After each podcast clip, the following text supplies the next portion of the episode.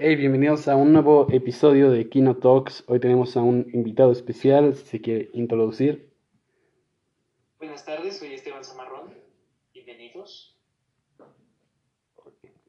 Eh, vamos a hablar eh, de eh, Dune, del fenómeno que ha sido Dune, Knives Out y Quentin Tarantino y Robert Rodríguez y Mini Espías.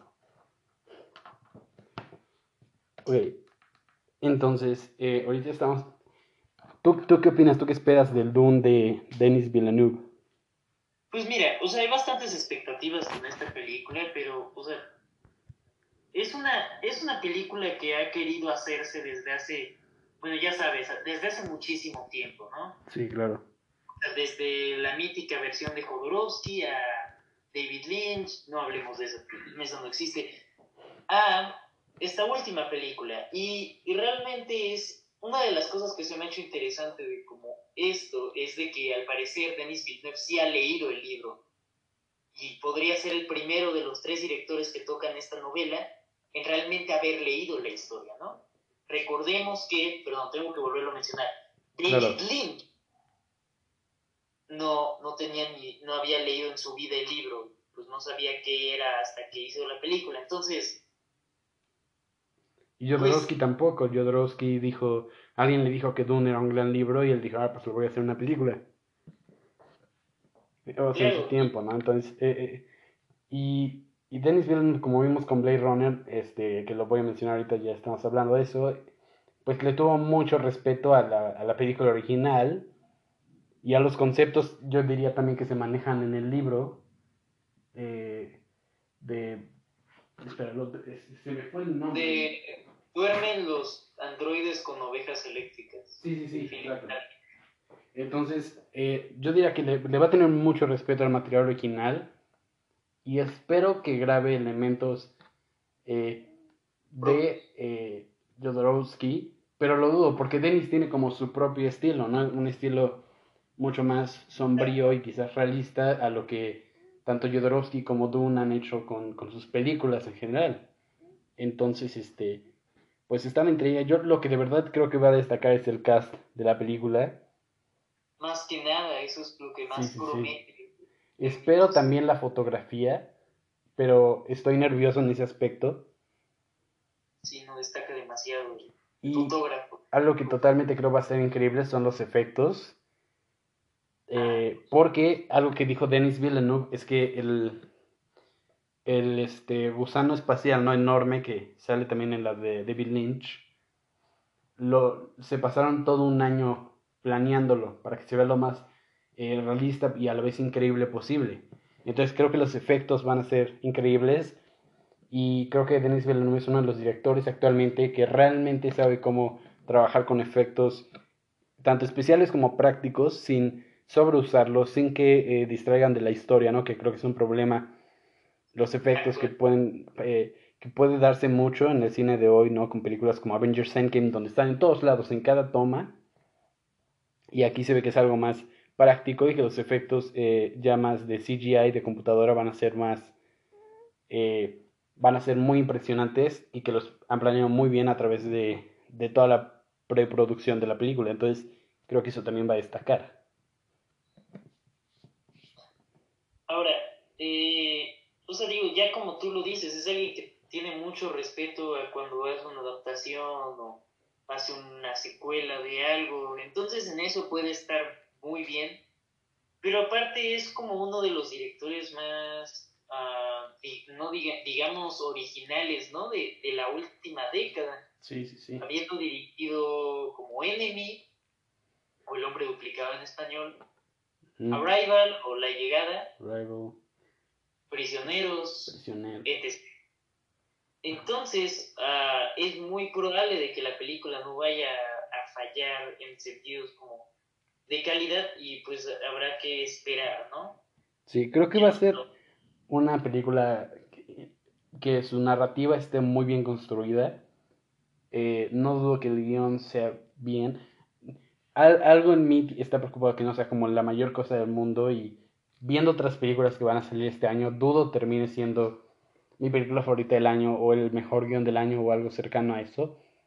Incluso creo que va a ser de las... Eh, no de las peores, ¿no? Porque eso es un exagerado y Denis Villeneuve, por lo menos de lo que yo he visto, no ha hecho una mala película. Pero sí como de, de sus menos eh, geniales. Aunque dijimos lo mismo de Blade Runner, entonces... Sí, sí, sí. Sí, hay, hay, hay que no decir... Bueno, yo en su tiempo no, no tenía ninguna expectativa para Blade Runner y ver la película fue algo brutal.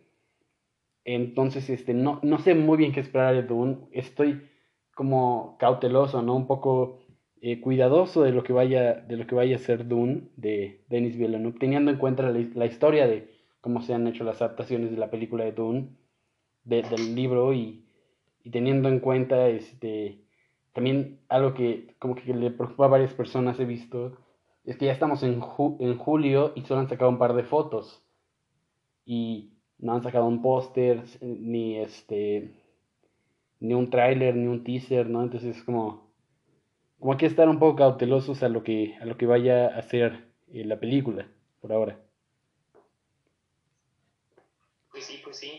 Y hablando de, de películas del año, ¿cuál crees que sea la mejor película del año en las películas que se están presentando para ser anunciadas? Pues, ¿Cuál creo es la bueno, yo soy un gran fan de Charlie Kaufman, ¿no? De sus guiones y sus películas también dirigidas. Eh, que New York, Anomalisa, Bing John Malkovich.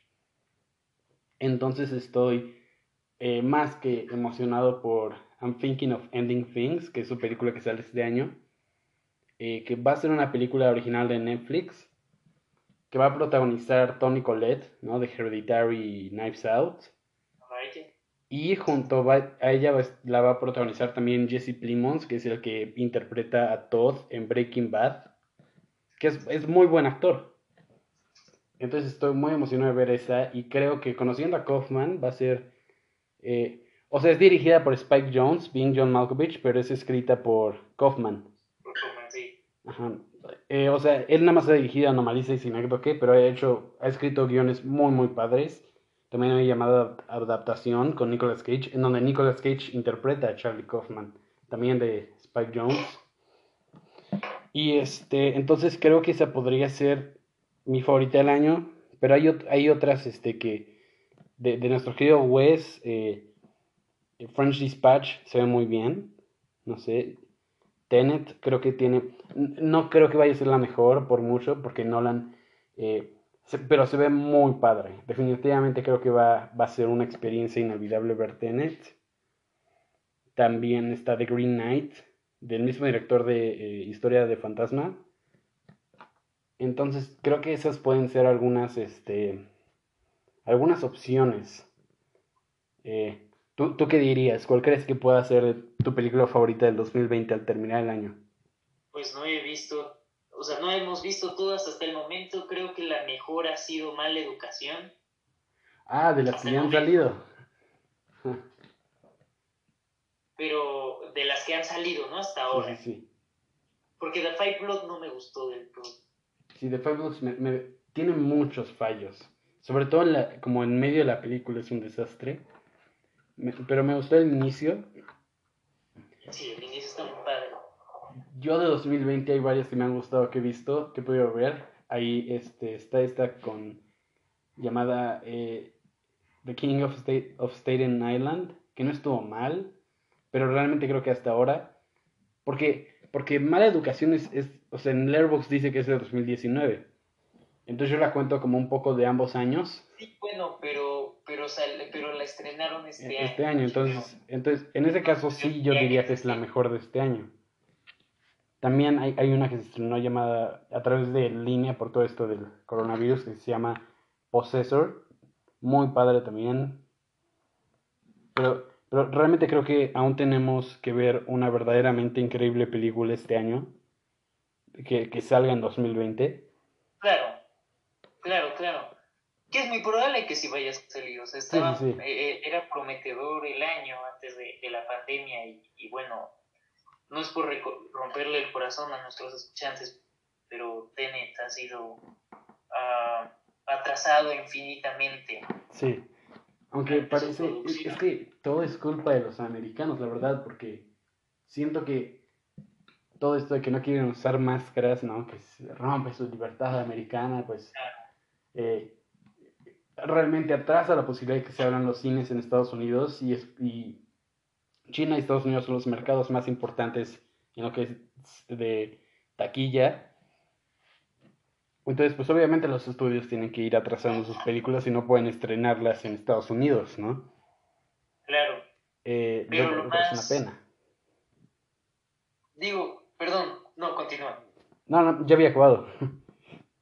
Es que lo que quería decir era de que algo de que había notado que había hecho, hablando de Nolan, Nolan era algo que, no sé, a mí no me gusta para nada, pero que, que ponga sus películas en Fortnite. Ay, sí, Dios santo, qué horror. Ah, no sé por qué, pero siento que Nolan no sabe qué es Fortnite. O sí sabe, pero eh, no lo autorizó del todo. O sea, es como que no está feliz con la decisión. Es que es algo de Warner Brothers. Pero aún así es, es horrible porque... Es algo, es algo que espero que no estrenen Tenet ahí. Sí, no, no. Ahí estrenaron el tráiler. Creo que no. Ahí estrenaron el tráiler de, de Tenet. Y y, y, o sea, el, el, hecho de que haya niños de 5 años que vayan a ver Inception en, en Fortnite, ¿no? Y ni siquiera les importe, van a empezar a hacer el floss ahí en medio de la película. No quiero siquiera imaginarme cómo se siente Nolan al respecto, porque no creo que sea como su idea favorita, porque Nolan sí es alguien de mucho de que hace películas para que se puedan ver en, en el cine, ¿no?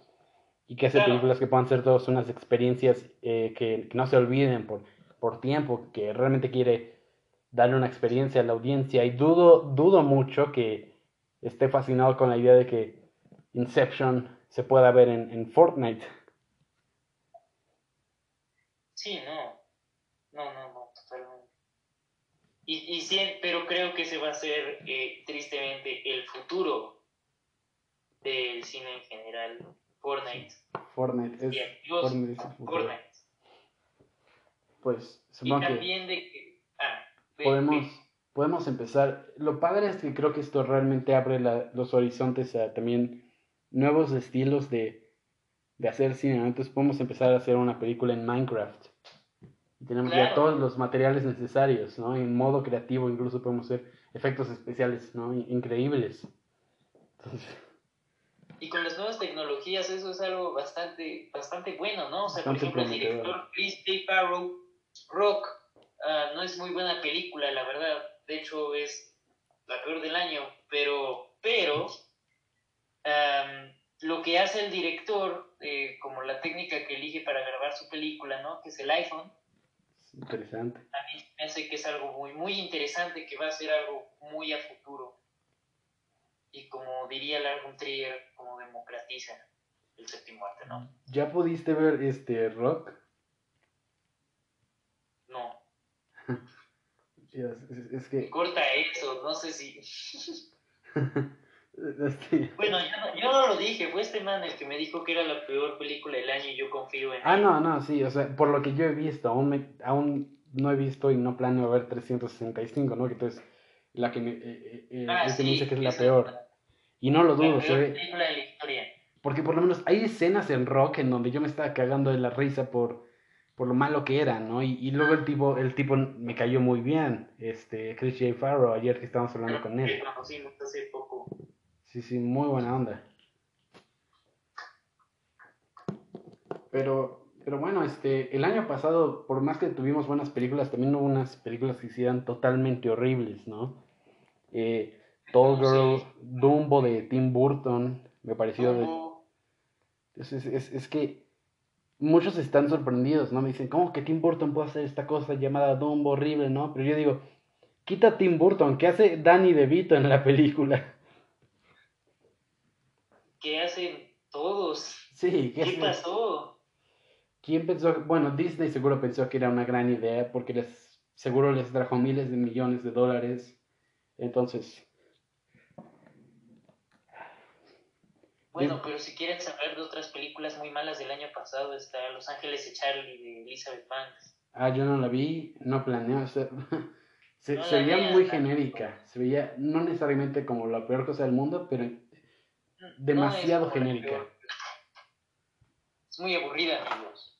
La acción está muy mal Y filmada. sale Noah Centineo, ¿no? Eh, sí, Sí, eso es un no para mí. Noah Centineo debería quedarse en Netflix haciendo sus películas que solo 10 pubertos cachondos ven y ya. Pero una vez vi una entrevista con Noah Centineo que me acabó de risa porque, él- porque él decía, pero quiero pasar a ser un actor que sea más dramático, ¿no? Quiero hacer películas con Gaspar Noé. quiero hacer películas con eso Gaspar Noé. Eso, Eso sería... yo sí pagaría por ver eso. Sí, este, quita todo el cast de Climax y solo pone a a Noah Centineo ahí bailando. sí. Claro, sería un exitazo, ¿eh? Se llamaría Muerte. Sí. Con Vincent Cassel y Noah Centineo. Obra maestra. También, justo también dijo que quería trabajar con Nolan, ¿no? Lo cual, este, pues yo ya lo veo posible, ¿no? Creo que Noah Centineo tiene como el, el carácter de alguien que juega Fortnite. Entonces creo que eso es más probable. Claro. Claro, claro. Este, De hecho, ahora que lo pienso, creo que debería ahorita, ¿no? Este, Nolan llamar a sus actores más, pues, que más han trabajado con él, ¿no? Tienes a Michael Caine, Ninja, Leonardo DiCaprio, eh, PewDiePie. PewDiePie, ¿no? Bueno, PewDiePie no jugado como Fortnite como una vez, ¿no? No sé, pero No tengo idea. creo que sí nos fue como una vez, este... Bueno, cualquier eh, muchacho de 14 años que no tiene realmente nada más que hacer, Uy, eso sería genial. Sí, una, una mega producción de Nolan, ¿eh? Pero volviendo a 2019, o sea, pesar de que han habido películas muy malas en 2019. Fue un gran año. Y eso nos lleva al siguiente punto de esta conversación, que es Knives Out, dirigida por Ryan Johnson. Su obra maestra. Vaya, vaya, vaya. La verdad es que Ryan Johnson era como el director más odiado por todo el mundo hasta ese momento, ¿no? Sí, sí, sí. Bueno, era muy controversial. Es que yo, yo honestamente estaba tan enojado. O sea, The Last Jedi me gustó, luego no me gustó tanto, luego la amé, ¿no? Es, eh, las veces que la he visto mis emociones por la película han cambiado, pero la última vez que la vi la amé. Y creo que la aprecié mucho más gracias a Knives Out. Claro.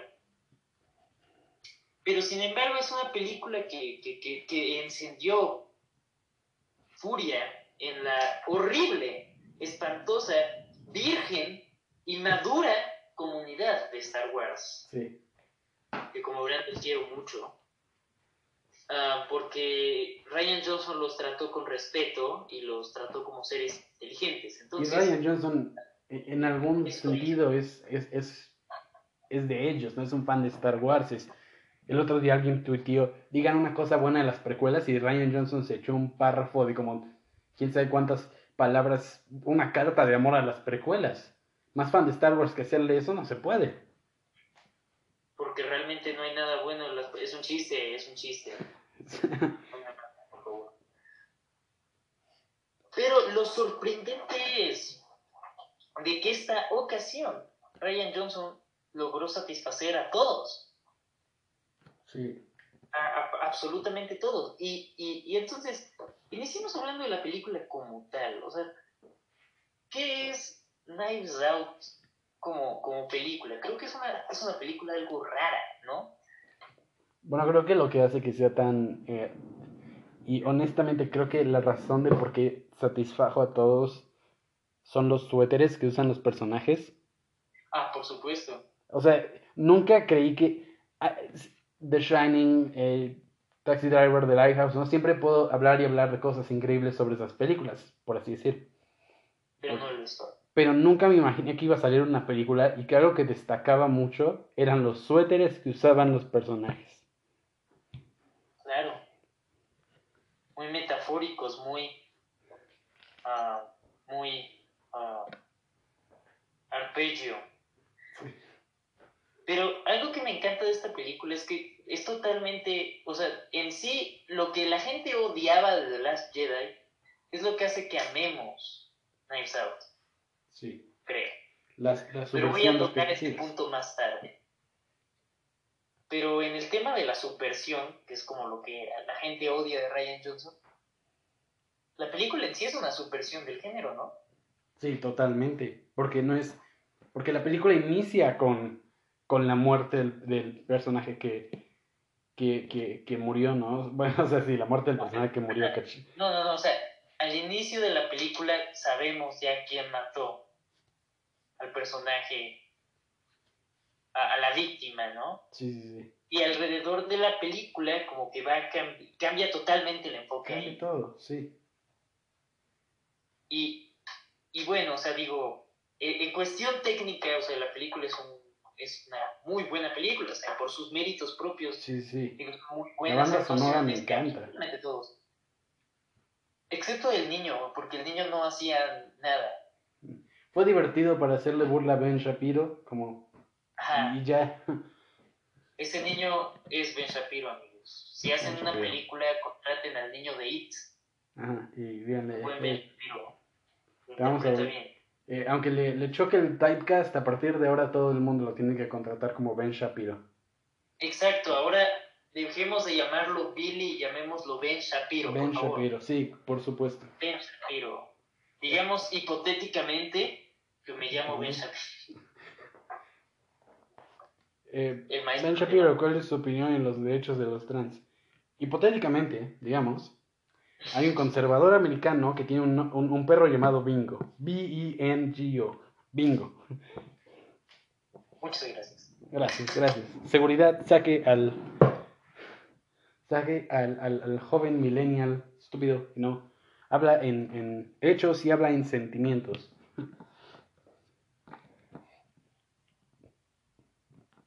Y como diría Ben Shapiro, digamos, hipotéticamente, que Knives Out también hace algo que a los fans de Star Wars no les gustó.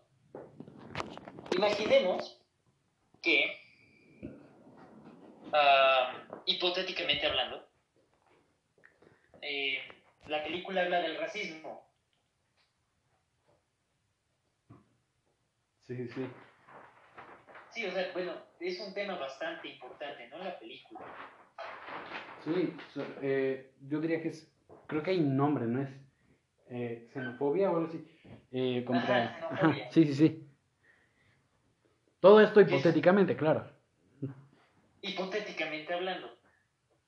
Porque, o sea, por ejemplo, una de las cosas que me encantó de lo que hacían los fans eh, es de que antes nos quejábamos de que el humor mató de las Jedi, pero aquí el humor es gracias al humor o gracias a un chiste recurrente que también el espectador normal puede entender el tema principal de la película. El chiste es de que todo el mundo, eh, nadie sabe, bueno, nunca sabes cuál es la nacionalidad de Marta, sí. la protagonista.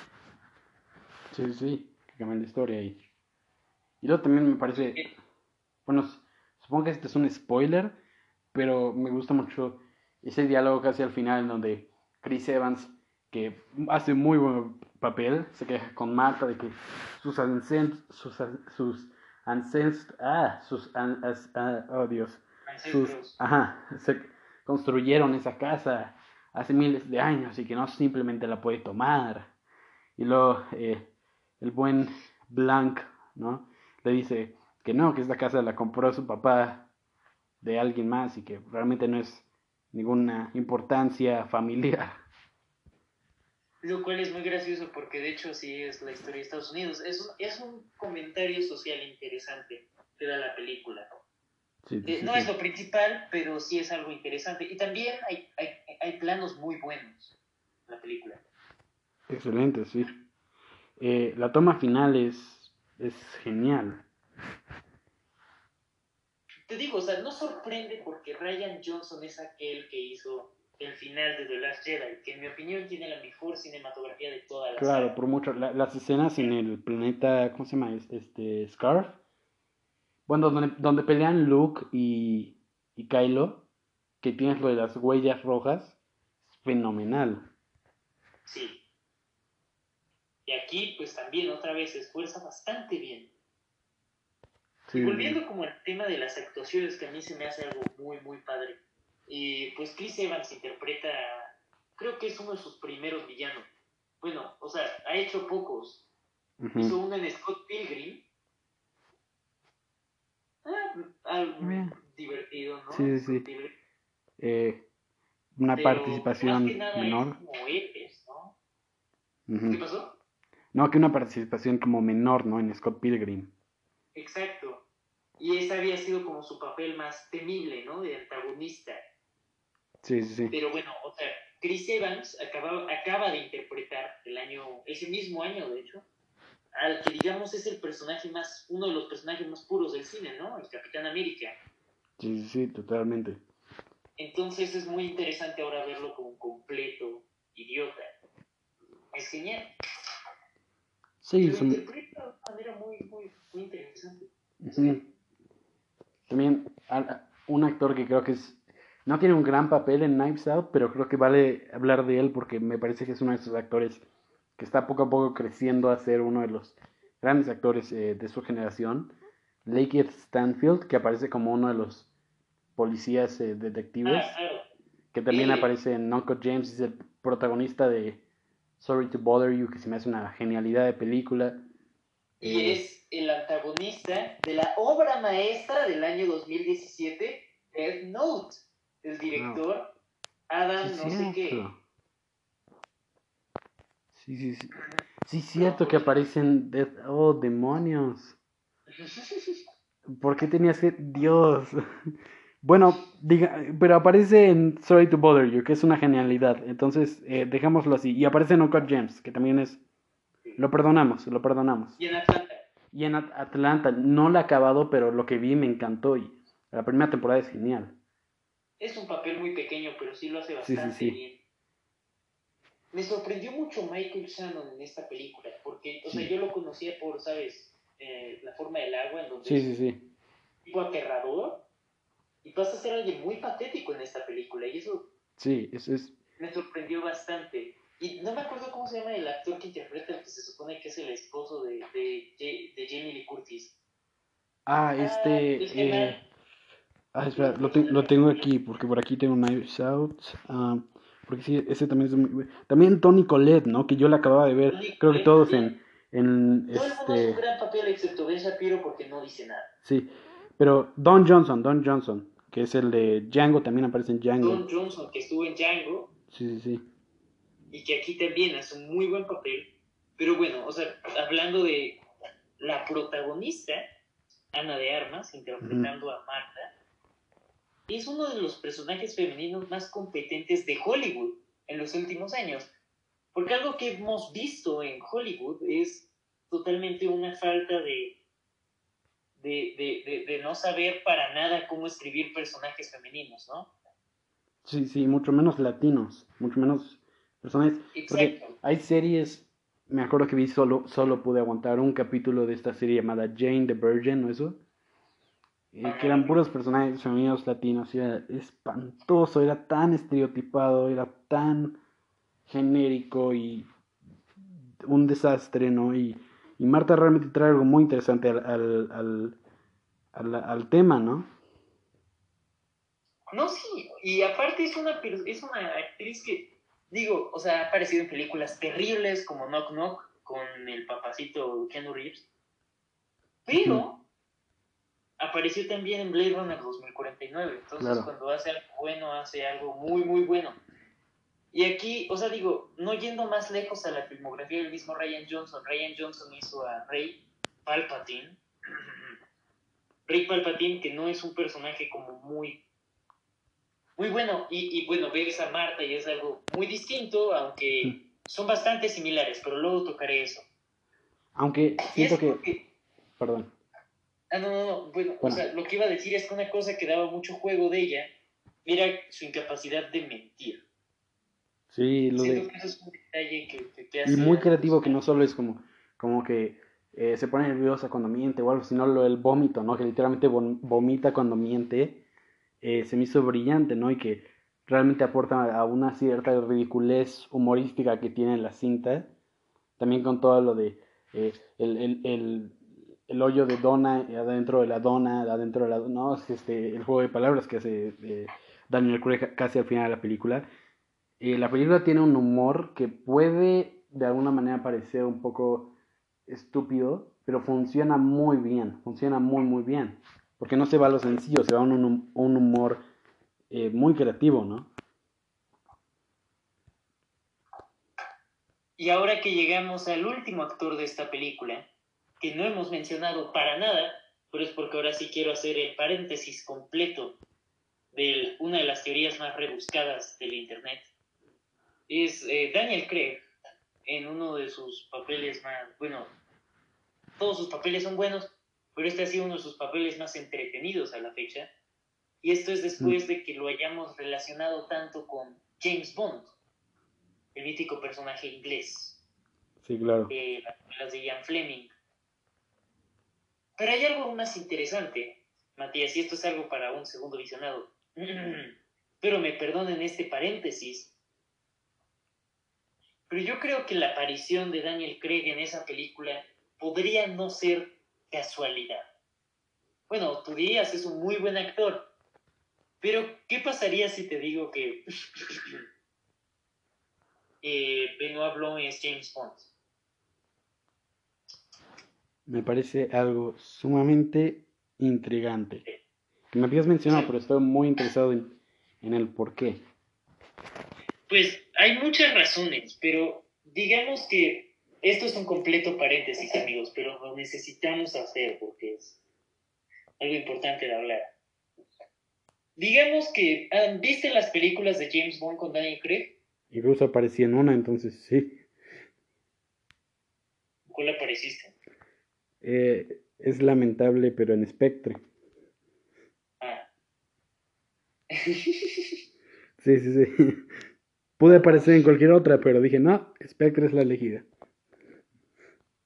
Entonces, si pueden ver Spectre, ahí hay un cameo de Matías. Totalmente, un gran cameo. Totalmente no es como yo estando en una esquina bailando como por un microsegundo, es soy la parte más importante de la película. Exacto, es, es el señor blanco. Exacto. Matías interpreta a Blofeld en la película. El gato. En fin, muy mal chiste, perdónenme amigos. Pero justamente quería hablar de Spectre, porque si ustedes ven Spectre, saben que al final, o sea, James Bond ya está harto de ser espía, ¿no? ya está viejo, ya está mucho más débil y decide casarse con esta, el personaje interpretado por Lia Seydoux y retirarse de la agencia de espionaje. Y pues obviamente va a salir Bond 25 algún día en algún futuro. Pero amigos, después de todo lo que le ha pasado a esa película, probablemente vaya a pesar. Entonces vamos a decir que no va a ocurrir, ¿ok? Fabuloso. Entonces, ¿qué ocurre con nuestro amigo James Bond? Pues vamos a analizar las diferentes probabilidades que podría tener este personaje. Digamos que fue un agente secreto durante, ¿qué? ¿Como 20 años? O más. 30 años, digamos. Sí, sí. 30 años de su vida fue un agente secreto para el servicio británico. ¿Ustedes qué creerían que un agente secreto del servicio británico estaría, ah, no sé, a su nombre en su mismo país y así? Digo, o sea, Matías, ¿tú lo considerarías? No, y aparte, Bond es alguien que le gustaba mucho investigar, ¿no? Resolver el misterio. Entonces ahí puede quedar todo esto de quizás no se sentía satisfecho de haber dejado esa parte de su vida. No, claro, pero pues hay, hay varias razones, ¿no? Pero en esto. Perdón por eso, es que es el nerviosismo, es la primera vez que presento esta, teoría, pero en primer lugar, como tú dices, claro, o sea, James Bond es, una, es un agente secreto. Y no cualquier agente secreto, es el agente secreto que atrapó a varios de los criminales más peligrosos del planeta Tierra como Silva en Skyfall o eh, Matías en Spectre. Totalmente. Ahora, pues sí, o sea, claramente esa es un trabajo en el que él está mucho más cómodo, Porque como espía o como agente secreto, la tienes que saber cómo detectar todo en una persona, ¿saben? O sea, si miente o si no. O sea, de alguna manera el negocio de ser, o sea, el trabajo de ser espía es un trabajo de detective por tratar de reunir las informaciones suficientes para contárselas a tu bando. Y pues por tanto tiene sentido de que haya elegido ese trabajo. Y también por el hecho de haber sido un agente secreto por tanto tiempo y digamos eh, eh, testigo protegido, tiene sentido de que se haya cambiado por completo el nombre y que esté usando un acento falso. Y, esta, esta, y por esa razón también digo, pues el que sea James Bond justifica el, accent, el acento horrible que usa Daniel Craig durante toda la película. Sí, es bastante raro, o sea, no sí, sí, sí. Es, es, es divertido sin duda, pero la primera vez que la vi fue como un poco extraño, ¿no? De, de, escucharlo hablar de esta manera, pero, pero es bastante entretenido. Pero eso es porque él no es así, él es inglés, entonces es algo que hay que, que hablar.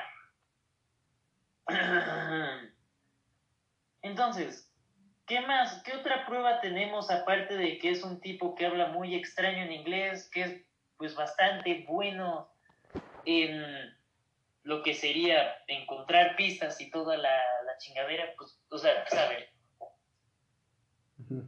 Ah, el trabajo de detective.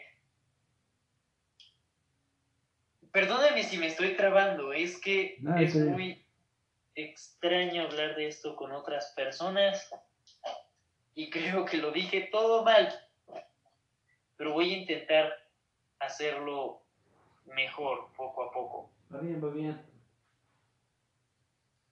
Entonces, hay varias pruebas más durante lo que dura la película. Varias de estas cosas tienen que ver con el trabajo de espía.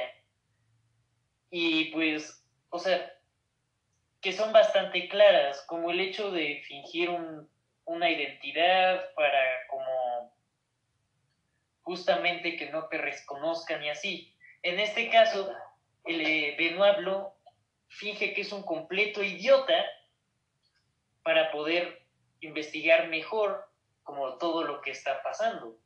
Y al final eso le funciona. Sí, sí, sin duda. Y eso es como, pero él, ese no, él no es así. Él es como, él es como, ¿cómo decirlo? O sea, es un personaje. Pero también hay como cosas en él como manerismos de su persona que podríamos relacionar con Bond. Por ejemplo, una de las cosas es el sex appeal. Y tú vas a decir, ¿cómo que sex appeal? No liga con nadie en toda la película y está muy viejo. Sí, pero espera una cosa. Él se relaciona muchísimo con Marta, no de manera romántica, obvio, pero sí se acerca a ella. Y pues, ¿por qué se relacionaría de manera romántica si está casado? Eso lo podemos ver primero porque tiene un anillo en la mano y segundo por su intención de no querer seducir, en este caso, a la persona que está investigando y con tal de obtener la información que necesita. Y en este caso, como este acercamiento es mucho más fraternal, pero aún así es como meterse en la cabeza de tu víctima para saber como todo lo que está pensando, que confíe en ti, que hable contigo y que finalmente puedas como eh, analizar la información. Y esencialmente James Bond tiene suerte de esto con las mujeres. Y pues podemos verlo bastante presente en lo que sería la duración de la película. Y pues siento que eso es un detalle importante, en mi opinión. Y es como de los factores que como que determinan la identidad de Blond, ¿no? La verdadera identidad. Y hay más cosas. Eh, eh, otra cosa es también como una elegancia como sutil que tiene el personaje durante toda la película. Y bueno, pues eso sería, eso no sería todo obviamente, pero hay como todo un sentido de elegancia que tiene el personaje, que es algo que obviamente tendría solamente alguien que fuera como muy estricto con esos modales y pues quien es muy estricto con esas cosas, James Bond. Bond, exacto. Ah, Sí, una manera muy propia de hablar de ambos personajes, ¿no? exacto, hay una manera muy propia de hablar y también hay un sentido de teatralidad muy grande, cosa que también tiene, tiene James Bond. Y ahí tú me podrías decir, sí, bueno, este James Bond no tanto, porque, o sea, digo, ese sería más bien si fuera Roger Moore. Pero pues también tiene algo de este sentido teatral. No sé si han visto Casino Royale. Sí, yo, yo sí. pero como durante la par- durante una la, la mitad del juego de póker así hay como todo un sentido de teatralidad y cuando se presenta de hecho Benoit Blanc hay ese mismo sentido de teatralidad con el con la sabes con el piano y la oscuridad y todo eso Sí, sí, sí. Ah, sí, muy buena introducción de personajes. Em, claro no solo de Benoit Blanc, sino todos cómo se van introduciendo con cuando los están interrogando, ¿no? exacto Gran edición la película, o sea, la, la edición también es muy buena, como ahorita que decíamos los ámbitos técnicos, a lo que eh, también hay que destacar es la edición.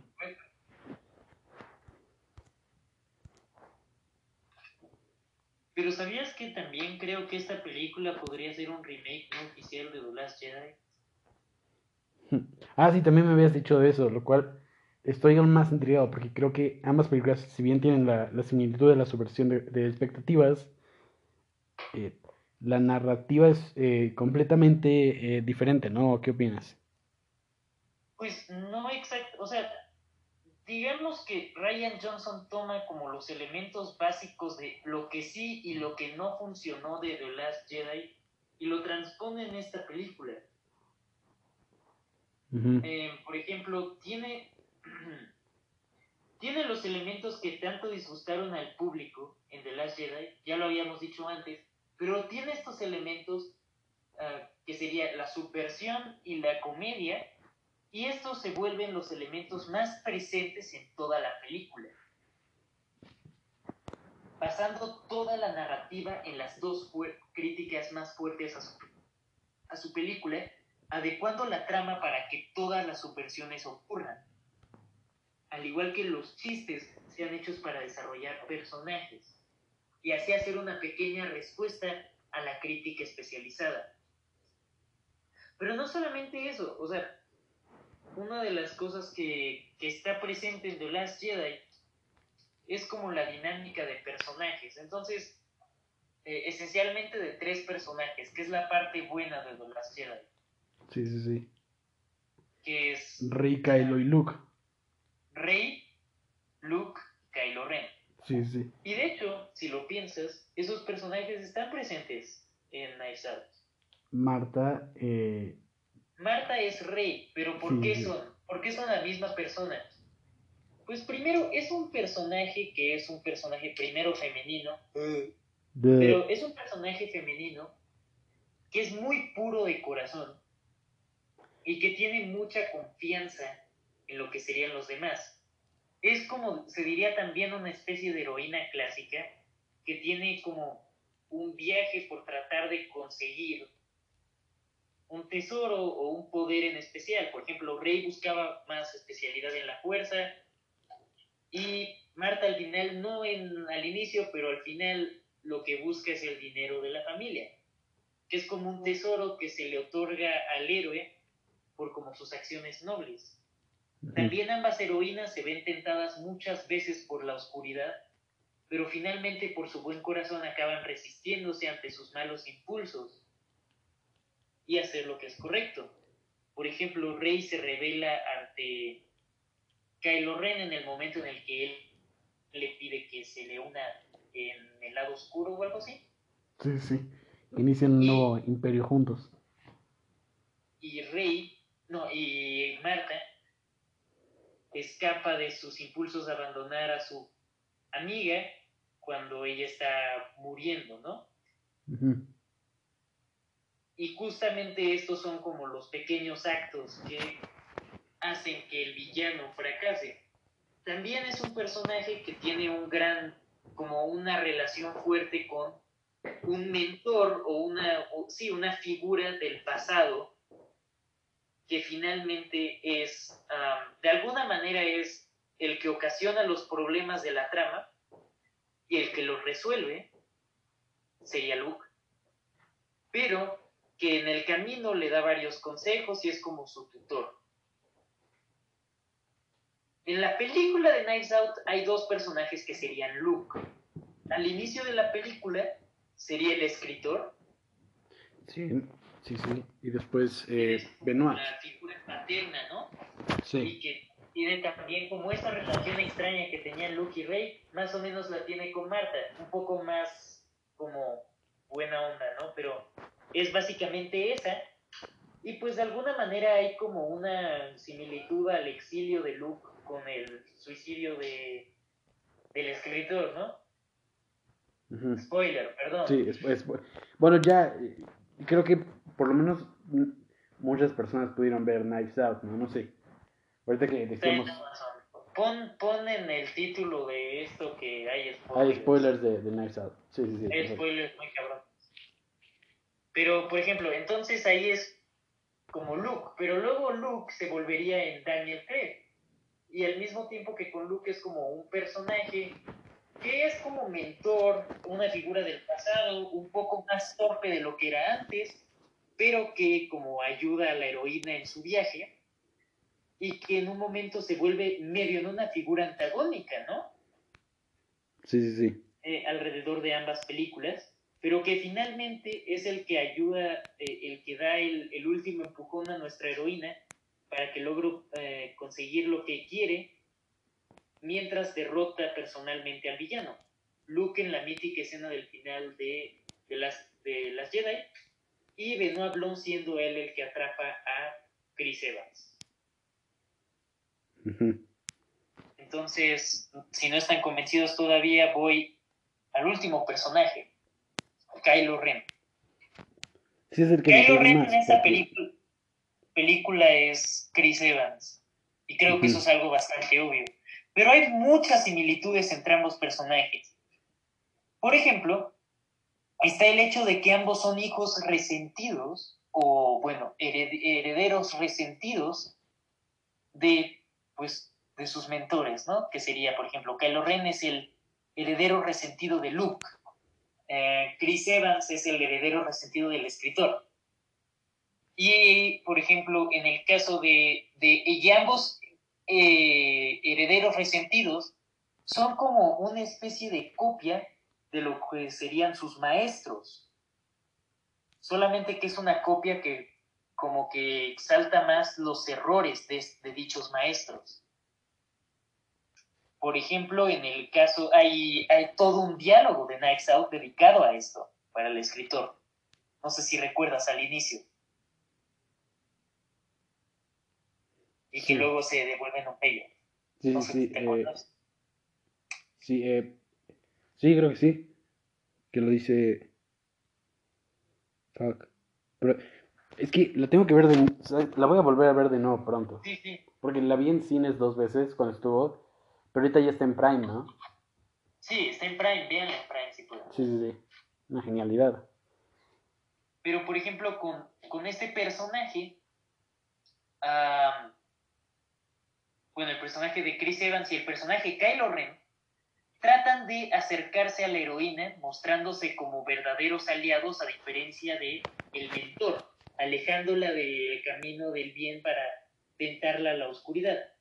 Por ejemplo, Chris Evans la trata de convencer para que ella le dé como el dinero y uh, Kylo Ren trata de convencer a Rey de que se revele ante su maestro alejando a Marta de Benoit Blanc y alejando a Rey de Luke Skywalker. También son personas que son muy conflictivas en lo que sería elegir el bien o el mal, pero que al final son consumidos por sus impulsos egoístas y acaban volviéndose en un mal puro. Entonces, por ejemplo, esto pasa en The Last Jedi cuando matan a Snoke, esto pasa en uh, Out cuando el personaje de Chris Evans decide bueno, primero matar a su abuelo, ¿no? Y luego asesinar a la, a la amiga de Marta. Sí, sí. Pero luego también otro tema que hay con ellos es que tienen todo un sentido de ah, a- eh, pertenencia con la familia, con, el, con los antepasados. Um, este Kylo Ren tiene una obsesión y un claro fanatismo hacia su abuelo Darth Vader y um, Chris Evans está, es muy muy fiel a su familia y a sus orígenes y por tanto él no quiere que Marta consiga um, el dinero la casa de la familia. yo creo que en ese caso, o sea, con lo de Kylo Ren totalmente que tiene esta obsesión con eh, Vader, pero en el caso de Chris Evans, eh, siento que es más, lo que hace al final de la película es más como una hipocritez suya, ¿no? Porque durante la película él incluso está, Que luego ellos se vuelven Ajá. hipócritas. sí, está, está, com- a la verdadera figura de sus familias. sí, porque está completamente en contra de su familia, ¿no? Es, eh, hasta les dice a todos, fuck yourself, ¿no? Este, y Sí, este... pero recuerda que al final él lo que dice es que sus antepasados pelearon por esa casa. Ajá, pero lo dice como para tener el derecho él, ¿no? En algún Pero sentido. aún así es una motivación que está en ambos personajes Ujú. y que tiene que ver de manera muy pequeña con lo que serían sus acciones. Sí, También al final ambos personajes están sometidos totalmente por su orgullo y por este fanatismo ciego que tienen y por ese orgullo acaban eh, perdiendo en manos del el héroe, bueno, del mentor. Ah, bueno, y también ahorita sabes, sí, ahorita lo que está pensando es esto de que eh, como ah, Chris- el personaje de Chris Evans está como muy este mm, como que siente que tiene como el, el derecho, ¿no? O sea, es, es como de tener el derecho de, de, ah, bueno, soy el americano y soy el de, el de los papás ricos y merezco mi parte, ¿no? Al igual que Kylo Ren, creía Sí, que sí, sí. merecía como mucho más. Claro, claro. Entonces te digo, yo sí creo firmemente de que es como que sí lo hizo a propósito Ryan Johnson. O sea, lo de James Bond no. Eso pues es teoría divertida. Esa es pero, teoría, pero pero claro. esto yo sí creo que es en serio. O sea, sí, sí, sí, sí, creo que porque lo pensaron también- así. en algún sentido lo voy a comparar con lo que nos contaba ayer nuestro querido amigo Chris J. Farrow, ¿no? Jay Farrow. que él, él comentaba de cómo, y esto me gustó porque él comentaba de cómo eh, admite que hubo, o sea, me gustó que dijo así como muy humilde de, pues, algunas de las cosas que no les gustó a las personas de rock, na- a nadie le gustó rock en lo más mínimo, ¿no? Na- nada de rock, pero que él admite, ¿no? Que eh, quiere, quiere eh, considerar los errores que alguna gente notó o que no le parecieron de rock y que quiere eh, trabajar con eso y mejorarlo, ¿no? Que nos contaba de su nuevo cortometraje que, eh, que puede que tenga, por el título me imagino que puede que tenga temas similares a, rock, pero que lo hace un cortometraje porque oyó que uno de los problemas que muchos tuvieron con, con rock era la, la- la larga duración, en lo cual estoy de acuerdo.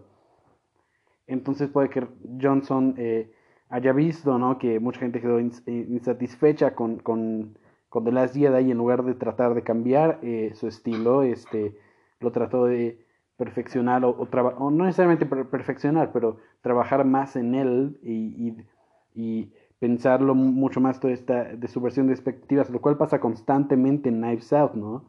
Constantemente. Entonces, puede que sea eso. está ahí.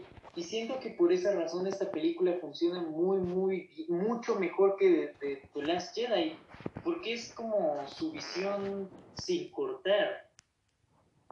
Sí, Y yo sí. creo que si ves ambas películas lado Y tiene mucha más este, creatividad, eh, libertad de creatividad aquí, porque The Last Jedi era una continuación, a la, en mi opinión, espantosa de Force Awakens y era parte de una saga ya establecida, era bajo el régimen de, del ratón, ¿no? Entonces aquí tienes mucha más eh, creatividad, es como lo que pudo hacer Taika Waititi, que dudo que Taika Waititi pudiera haber hecho una producción como Jojo Rabbit sin haber hecho algo como Thor Ragnarok previamente. No, Entonces, e- y es- también es como lo que haría, voy a compararlo con Michael Mann. No Sí, sé sí. si sabes que la película Hit es un remake. Ah, no sabía. Me encanta Hit y no una sabía. película que hizo para televisión. Oh, Y pues es, es este mismo caso, es una historia que lo apasionó, pero decidió volverla a hacer de manera diferente, pero volverla a hacer con el propósito de perfeccionarla. Y por esa razón, amigos, hay que empezar a considerar Knives Out como uno de los mejores remakes jamás hechos.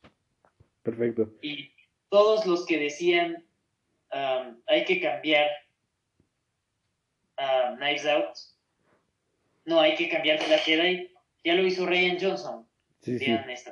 Totalmente. Eh, me está diciendo que tengo que hacer, tengo que, voy a ponerle pausa a la grabación porque el máximo de grabación es 60 minutos y vuelvo a empezar a grabar. Ya estamos. Pues otra película de... Pues, ¿sabes? O sea, otra película del 2019 que me pareció muy buena Ah, es la de Once Upon a Time in Hollywood, que al parecer va a ser la última película de Tarantino, a menos de que haga otra. No, al parecer es que, por lo que yo tengo entendido, él no cuenta Death Proof como una de las suyas. O sea, sí, pero como Death Proof es parte de como este, de como este mega largometraje que hizo con Rodríguez, donde hicieron una película cada quien las juntaron. Este, creo que va a ser otra película y, ahí se va a acabar, pero tiene planeado hacer eh, un libro, obras, eh, guiones, que ahí tiene su guion de Star Trek, y tiene planeado hacer una miniserie que sea la miniserie de, de Bounty Law, de, la, de Rick Dalton, lo cual va a estar muy, muy, muy padre de ver. No, sí. Pues esperemos que sea buena. Sí, sí, sí. Y pero hablando de Tarantino, y justamente qué bien que mencionaste a Tarantino y Rodríguez con Dead Proof, porque, ¿sabes? He estado pensando mucho tiempo. Creo que todo está conectado, ¿sabes? Todo. Sí, sí. O sea, el universo de Tarantino está. Son dos universos. Eso está confirmado. yo creo que. Pero sí, pero no creo que solamente es eso creo que no es solamente dos universos y ya, y pequeños easter eggs. Creo que si vemos todo en conjunto, es una gran, gran historia que cuentan Robert Rodríguez y Tarantino a lo largo de lo que ha llevado su carrera. Obviamente voy a omitir películas, en este caso. Ah, voy a tener que hacerlo. Voy a decirte por el momento cuáles sé que voy a tener que omitir. Eh, voy a tener que omitir Death Proof, probablemente. Eh, Jackie Brown.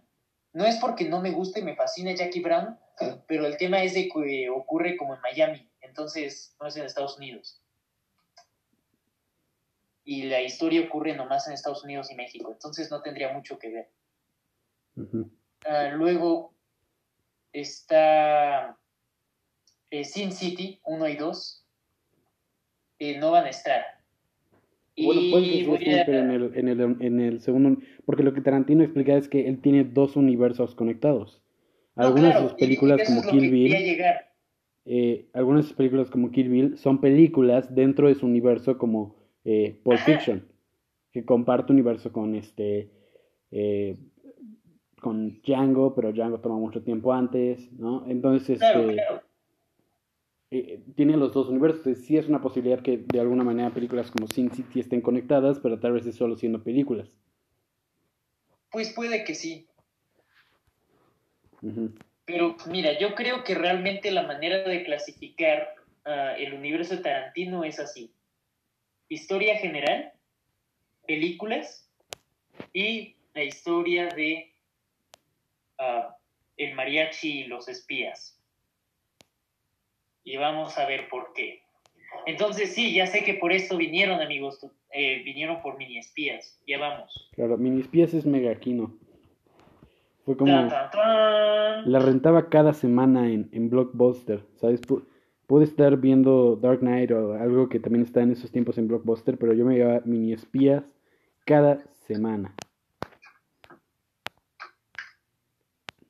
Pero a ver, iniciemos. Veamos cómo es el universo de Tarantino.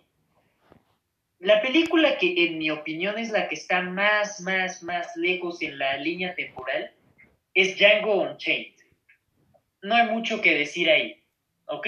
Es la historia de Django Unchained. Si no han visto Django Unchained, por favor, véanla. Muy buena película. Pero aquí viene como la primera teoría y es, ¿viste Los Odiosos 8? Me encanta. Es, sé que nunca entendí por qué mucha gente la odia. A mí me encanta. Yo tampoco, es muy buena película. Es, es- o sea, teniendo ahorita hablando de Django, de los dos western que ha hecho Tarantino, es mi favorito. Es mi tercera favorita de, Tarantino, de hecho. Pero encanta, me encanta. yo creo que el personaje de Django es el mismo que interpreta Samuel L. Jackson en Los Odiosos 8. Pues eso es complicado porque... El Bounty Hunter, que ahora está mucho mayor, pero que ha recorrido los lugares del viejo oeste. Y pues esta es como de sus últimas aventuras. No Pues- sé tú qué piensas. Es que de alguna manera... No, porque... em, A ver, ¿por qué si no? no estoy, si no mal recuerdo, Hateful Eight, hablando históricamente, ¿no? Eh, toma en cuenta después de Django. Exacto, es después. Ajá. Porque tienes que en Django todavía estaba la esclavitud y todo. Y Hateful Eight se toma en cuenta después de, de la guerra, cuando Abraham Lincoln ya había sido presidente. Y tienes todo el asunto de la carta, ¿no? Exacto. Entonces, este. Entonces no veo cómo pueden ser realmente el mismo personaje. Porque, porque en Django está muy débil, ¿no? Tiene lo de su bastón y aparte luego lo matan. No, no, no, no es el mismo, no es ese, no es ese. Ah, Django. Django es, es Samuel L. Jackson. Ajá. Oh. Eso no lo había Es la pensado. secuela no oficial de Django. Ok. Esa Ojo. era la teoría. No, obviamente que no es Samuel. Jackson. Sí, sí, yo, L. eh, Jackson yo me había confundido Django. porque como Samuel Jackson interpreta también en, a alguien en No, Django. no, no, no, sí. No, Claro. yo hablo de Oh. Django. Django en persona es eh, el personaje de Ojo, Samuel eh. Jackson. Ojo, ojo, ojo. Eso no, eso es, eso tendría sentido. Por eso digo, lo otro no tiene sentido. Sí, el otro no tiene absolutamente nada de sentido, pero esto sí, Es- esto sí. y, y de hecho, pues Django sí tendría un hijo.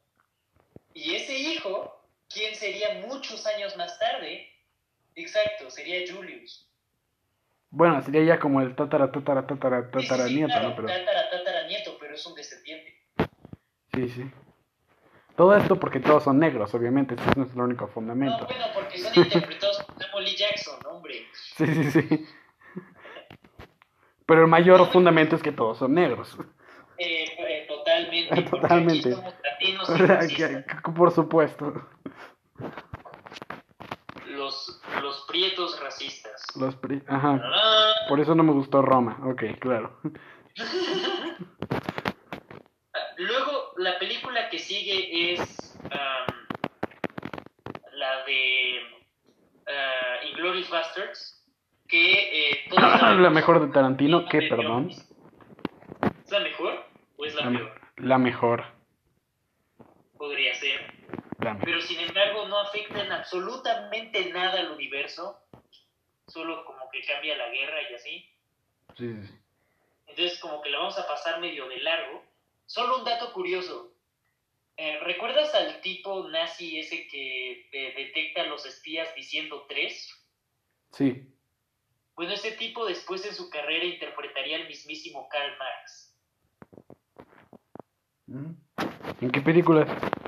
En el joven Karl Marx. Ah, Véanla, es muy buena. la checaré. E- Esa escena es brutal. Esa escena es Es muy, muy brutal. buena. Eh, yo lo que puedo decirles es de que Aldo Rain, en mi opinión, es un tío lejano de Clint Booth y por eso son interpretados por Brad Pitt. Mm, Puede ser. Los dos, los dos son muy, muy cool. Em, Luego, otra película para tener el contexto, y esta es la película que tiene que ver con que divide ya el universo de las películas y el normal, que es el de eh, Rick Dalton. Porque verán, Rick Dalton parece que no afecta en nada el universo posterior, pero sí lo hace. Porque muchos años más tarde, ya se declina mucho su carrera, es en los años 90 más o menos, que un director decide contratarlo para aparecer en una miniserie de televisión de unas asesinas. Sí, en este universo ficticio, Rick Dalton es el actor que interpreta a Bill. Ay, eso tiene mucho sentido. Y luego la serie como que sería cancelada, pero tuvo un, eh, eh, un séquito de culto tan masivo que decidieron hacerle una secuela y conclusión.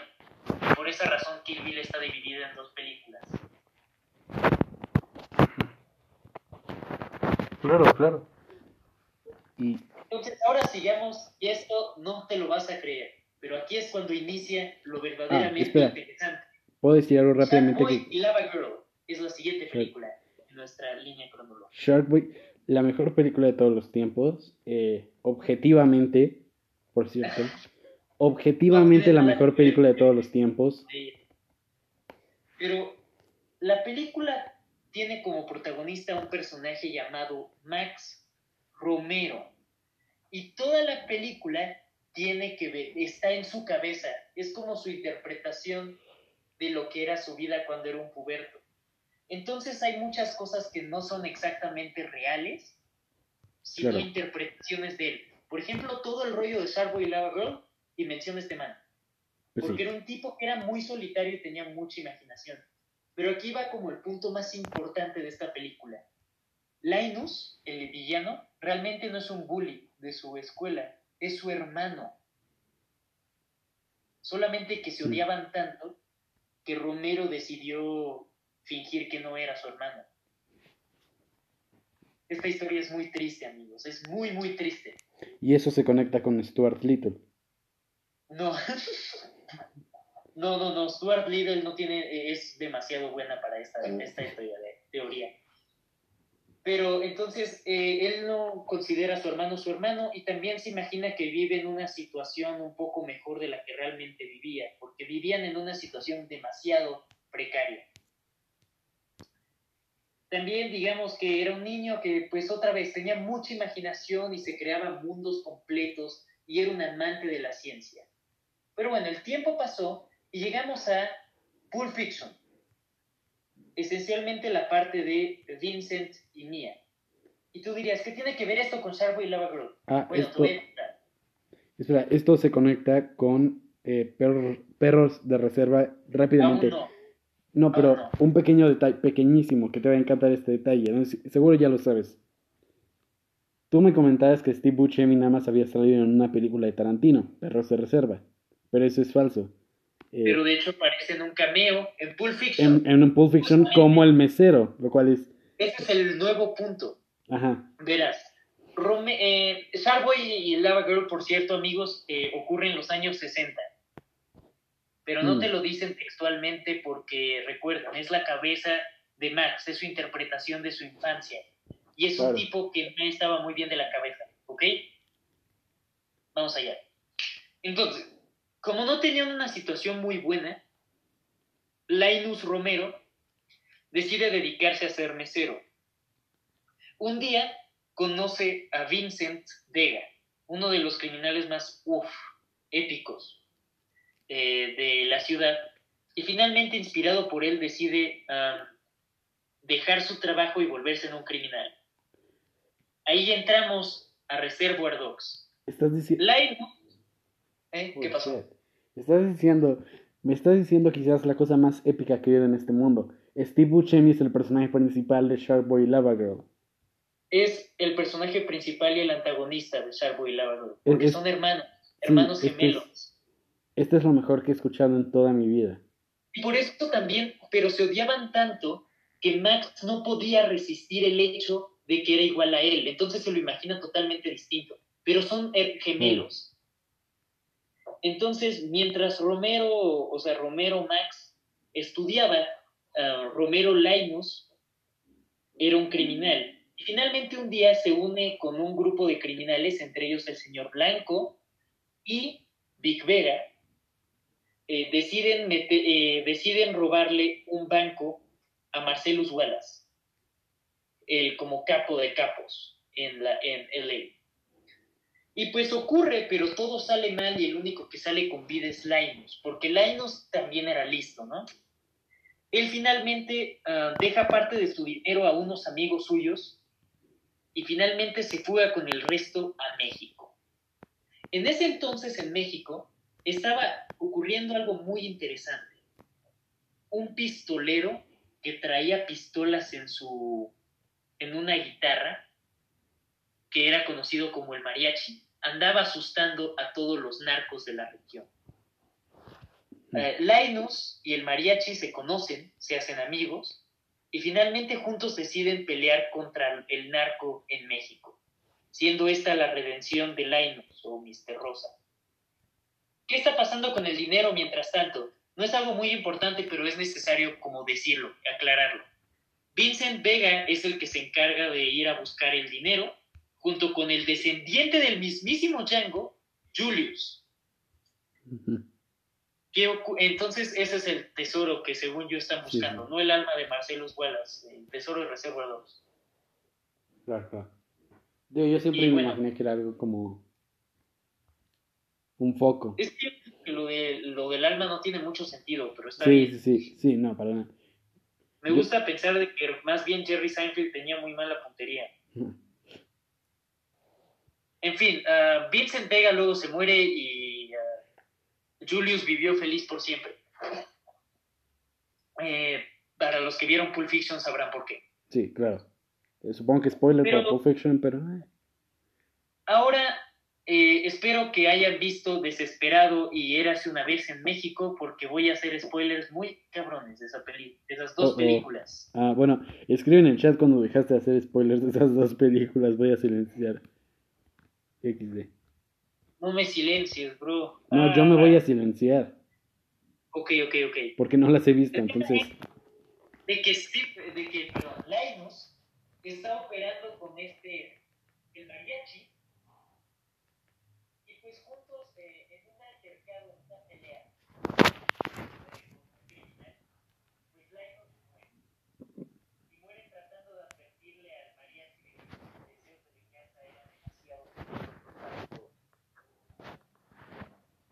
Finalmente el mariachi, eh, inspirado por su, por su amigo fallecido, decide volverse full en un héroe. Y luego después de salvar al presidente de la República Mexicana, ¿cómo se llama este actor? Maldita sea, Edward Mendariz Jr., um, en Eras una vez en Hollywood, para los que han visto esa película, recordarán de que es ayudado por el agente George Sand, interpretado por Johnny Depp. Este agente es un agente de la CIA y ve en el, en el mariachi a uno de los mejores, um, puedes, eh, puedes, Matías, ya puedes eh, eh, desilenciarte, a uno de los mejores agentes um, que podría tener la CIA. Entonces, básicamente, lo, después de la película de Veras en México, recluta al mariachi y este se vuelve miembro de la CIA. El mariachi, de nombre real Gregorio Cortés, eh, venía también de un contexto bastante precario. Tenía un hermano llamado Machete Cortés, quien tiene una pequeña serie de aventuras también durante la época del mariachi. Pero básicamente eh, estos pues eran muy listos estos dos y también tenían como bastante predilección a la ciencia. Y por tanto, una de las cosas que logró Gregorio Cortés mientras era agente de la, de la CIA era de que justamente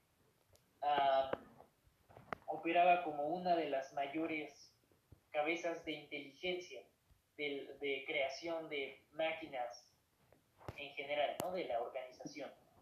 Al igual que Machete, que se unió a su hermano poco después. Sin embargo, ocurrieron varias cosas. Primero, George Sand y otros agentes de la CIA deciden crear la OMSS, que Matías, no sé si recuerdas, es la institución de espías. Y pues Gregorio Cortés se va a trabajar ahí, pero Machete se enoja. Uno, primero, pues por eso, y segundo, porque ah, pues Gregorio Cortés se enamora de un agente de la KGB, porque la Guerra Fría duró muchísimo más en este universo. Y pues nada, la historia siguió y Gregorio Cortés tuvo dos hijos con su esposa. Y pues ocurre Mini Espías, amigos, que es la película más importante de todo este universo. Pero no llegamos a la más importante. Resulta que, bueno, se reconcilia con Machete, um, sus hijos se vuelven los mejores espías de, los que, de lo que él sería jamás. Y pues, ¿qué ocurre después? ¿Qué pasó con Max Romero? Había sido muy importante en Sharkboy y Lava Girl. Bueno, vamos allá.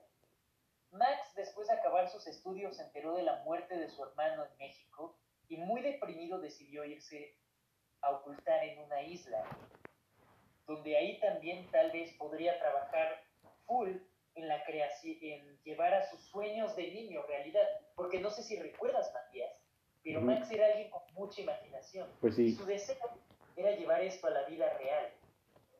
Entonces él crea un pequeño zoológico de dinosaurios de miniatura. Sin embargo, el experimento sale mal y ocurre Mini Espías 2. Sí, cierto. No me acuerdo si era la 2 o la 3, pero sí, cierto, claro, claro. Era la 2. Y ahí este es el hermano de Mr. Pink, que también está deprimido por la muerte de su hermano y porque nunca se reconciliaron, pero eso es secundario. La última película de esta hermosa saga, que inició con Django Unchained, es Mini Espías 3. Mini espías 3D. Ujú. Donde, ah sí, si se preguntan, el papá de Gregorio Cortés no aparece nunca en las películas de Mini Espías. El abuelo es el papá de la mamá. Para que no me anden diciendo de que me invento cosas. El papá de la mamá. Y sí, Sylvester Stallone salió de la nada. Pero pues, ¿qué, qué, qué quieren que les diga? Entonces, después de la bellísima batalla final de, de Mini Espías 3, acaba esta hermosa saga. Y pues tú me dirías, ¿hay algo más que puedas saber sobre este universo? Claro que sí. ¿Recuerdas que hay dos universos? Uno que es también el universo de las películas. Sí. Bueno, en esas películas sale una película llamada Crepúsculo al amanecer, ¿Qué? protagonizada por... En las películas, hombre. Ajá, pero... From Dusk Till Dawn. Ah, no sé, ¿por qué pensé en, en Crepúsculo, Crepúsculo? Entonces, ah, el actor que se supone que es George Clooney de From Dusk Till Dawn Ajá. sería tan popular que luego sería el presidente de Estados Unidos. Y por eso en Mini Espías, él es el presidente de Estados Unidos. Y después de solucionar todos estos cabos sueltos, les voy a decir el orden en el que deben de ver las películas del Tarantino Rodríguez Verso. ¿Ok? Es Django Unchained, Los Odiosos 8, Inglorious Bastards, porque es muy buena. Érase una vez en Hollywood, Shark Boy y Lava Girl. Ah, ¿Cómo se llama? Ah, Shark Boy y Lava Girl. Pulp Fiction, la parte de Vincent Mia. Reservoir Dogs. Pulp Fiction, la parte de Julius y Vincent. Desesperado. Kill Bill. Érase una vez en México. Mini Espías. Mini Espías 2. Kill Bill, parte 2. Mini Espías 3. Anótenlo. Véanse todas esas películas en lo que queda de la cuarentena si pueden. Y verán la historia más épica jamás contada en el cine. Había Mini espías 4, ¿no? Esa película no existe, Matías. Ok, es como el Doom de David Lynch, queda claro. Sí, sí, sí, sí. No, sí, ex- es- no existe, la- es mejor olvidar. es de Netflix. No Ok. vamos a hablar de eso aquí. ¿Ok? Quiero finalizar, creo que todo, toda esta saga, ¿no? así como todas las de Marvel llevan a Endgame, creo que toda esta saga de la que nos has platicado lleva a eh, Rock de Chris J. Farrow. Ah, totalmente. Totalmente, no hay duda alguna de eso, ¿no? Es, sí. No es el gran desenlace de todas estas películas. Chris J. Farrow interpreta al hijo de Julius. Sí, ok, eso es un poco muy racista porque ya no es Samuel L. Jackson, pero claro, es, es la gran conclusión. Y la roca, la, la roca roca es la tatara tatara nieta De de, la de, de la roca. Ajá. Que no aparece en ninguna otra entrega de, del universo. Pero está. pe- Pero es porque es como el dios del universo. O sea, ese es, Exacto. es el que le da poderes a Max y todo. Interpretada por Dwayne Johnson. Por Dwayne Johnson, claro, claro. Obviamente, el mejor actor de, de Hollywood. Y con la participación especial de Kevin Spacey como. Como Max, Max Steel. Como no, como Lava Girl. sí, Y Ansel Elgort como el pedófilo. ajá. ¿Sabes? Estaba pensando en eso, ¿no? Con todo esto de que Ansel Elgort, eh, pues posiblemente es lo más probable que ya no esté en Baby Driver 2. ¿Cuál sería un gran reemplazo para Ansel Elgort como Baby Driver? Roman Polanski. ¡Ah! Totalmente. O Woody Allen, ¿no? Es Daniel Radcliffe, pero tiene razón. o Woody Allen. Woody Allen. Kevin Spacey, hombre. Pero es que Kevin Spacey ya estaría como muy... Harvey Weinstein. Harvey Weinstein sería un muy, una muy buena... Su primer papel Opción. como actor. Claro. Su primero y, y último. Jeffrey Epstein. Jeffrey Epstein. Pero no. Jeffrey Epstein ya apareció en la primera. Acuérdate que era el, el que manejaba las operaciones. Ah, sí, es cierto. Totalmente. Que muchos dirían, ah, pero ese no era Kevin Spacey. No, era Jeffrey Epstein. Vale. Eh, ¿Quieres seguir o eh, nos vemos? eh, pues puede ser cada dos semanas un nuevo episodio y así nos da tiempo de preparar nuevos y grandes temas. Bueno, podría ser. Es que no se me ocurre otra cosa. Sí, entonces podemos cerrarlo aquí y, y, y- y durante las próximas dos semanas se nos puede ocurrir un tema de, de qué hablar en el próximo episodio. Y Mauro ya se va a poder unir, es que ahorita tuvo creo que una comida familiar. Pero bueno, está totalmente justificado. Amigos, qué bien. eh, está muy bien hablar de acá. En el próximo episodio hablaremos de Burn After Reading. Total, uh, eso sí, estoy com- completamente dispuesto a eso. El próximo episodio puede ser un especial a los Cohen. Debería de serlo, sí. Sí, sí, sí, va, va, va. Pero a sus comedias. Sí, para- y luego hacer uno a, a sus thrillers y luego uno a sus dramas. Porque si no, es muy complicado. sí, no sería muy... Sí, claro. Va, Si pues es perfecto. Vale, pues muchas gracias por... Claro. Steve, va, pues muchas gracias por este- estar aquí, Esteban, un honor y este, ahí nos vemos. Eh, gracias por este episodio de Kino Talks. Eh, Esteban, una, una despedida que quieras hacer. Pues nada, fue un placer. Vale, pues eh, gracias y hasta la próxima. Eh, vean grandes películas.